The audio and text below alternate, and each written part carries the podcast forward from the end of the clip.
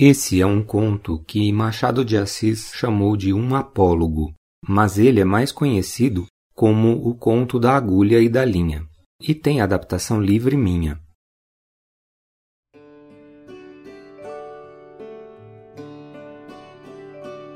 Era uma vez uma agulha que disse para um novelo de linha: Por que você está com esse ar?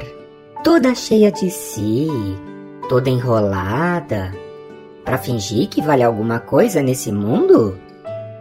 Deixe-me, senhora. Que a deixe? Que a deixe por quê? Porque lhe digo que está com um ar insuportável? Repito que sim. E falarei sempre que me der na cabeça. Que cabeça, senhora? A senhora não é alfinete, é agulha. Agulha não tem cabeça. Que lhe importa meu ar?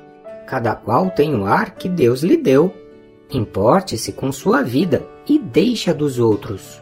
Mas você é orgulhosa. De certo que sou. Mas por quê? Porque eu costuro.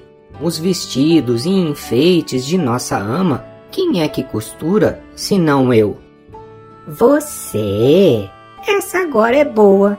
Você ignora que quem costura sou eu? E muito eu? Você fura o pano, nada mais. Eu é que costuro. Prendo um pedaço ao outro, dou feição aos babados. Sim, mas que vale isso? Eu é que furo o pano. Vou adiante, puxando você que vem atrás, obedecendo ao que eu faço e mando. Os batedores também vão à frente do imperador. Você é imperador? Não digo isso, mas a verdade é que você faz um papel subalterno. Indo adiante, vai só mostrando o caminho, vai fazendo um trabalho obscuro e ínfimo. Eu é que prendo, ligo e junto. Estavam nisso quando a costureira chegou na casa da baronesa. Não sei se eu disse que isso se passava na casa de uma baronesa que tinha uma costureira andando atrás de si para não ter que ficar andando atrás dela. Chegou a costureira, pegou o pano, pegou a agulha, pegou a linha, enfiou a linha na agulha e começou a costurar. Uma e outra iam andando, orgulhosas, atravessando o pano adiante, que aliás era a melhor das sedas entre os dedos da costureira ágeis como os velozes galgos de Diana. Digo isso só para fazer poesia. Enquanto isso, dizia a agulha: Então, senhora Linha, ainda teima no que dizia agora há pouco? Não repara que esta distinta costureira só se importa comigo? Eu é que vou aqui entre os dedos dela, unidinha a eles, furando embaixo e em cima, a linha não respondia nada. Ia andando. Buraco aberto pela agulha era logo enchido por ela.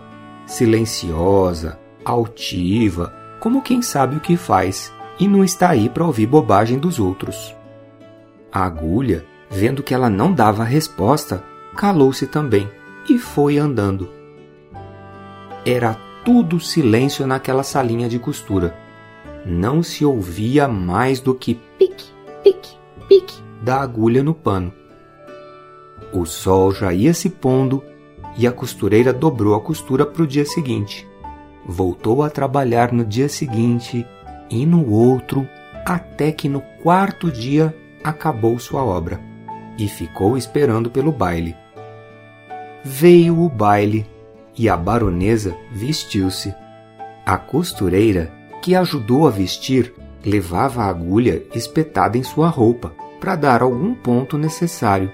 E quando compunha o vestido da bela dama, puxava de um lado, do outro, arregaçava aqui, ali, alisava, abotoava, acolchetava a linha só para provocar a agulha, perguntou: Ora agora, Diga-me quem é que vai ao baile no corpo da baronesa, fazendo parte do vestido e da elegância? Quem é que vai dançar com os ministros e os diplomatas enquanto você volta para a caixinha da costureira antes de ir para o balaio das mucamas? Vamos, diga lá. Parece que a agulha não disse nada, mas um alfinete de cabeça grande e experiência também grande falou baixinho para a pobre agulha. Anda, aprende, sua tola. Fica aí abrindo caminho para ela, que vai gozar a vida enquanto você volta para a caixinha de costura. Daqui para frente, faz como eu, que não abro caminho para ninguém. Onde me espetam, eu vou ficando. Esse é o fim do conto.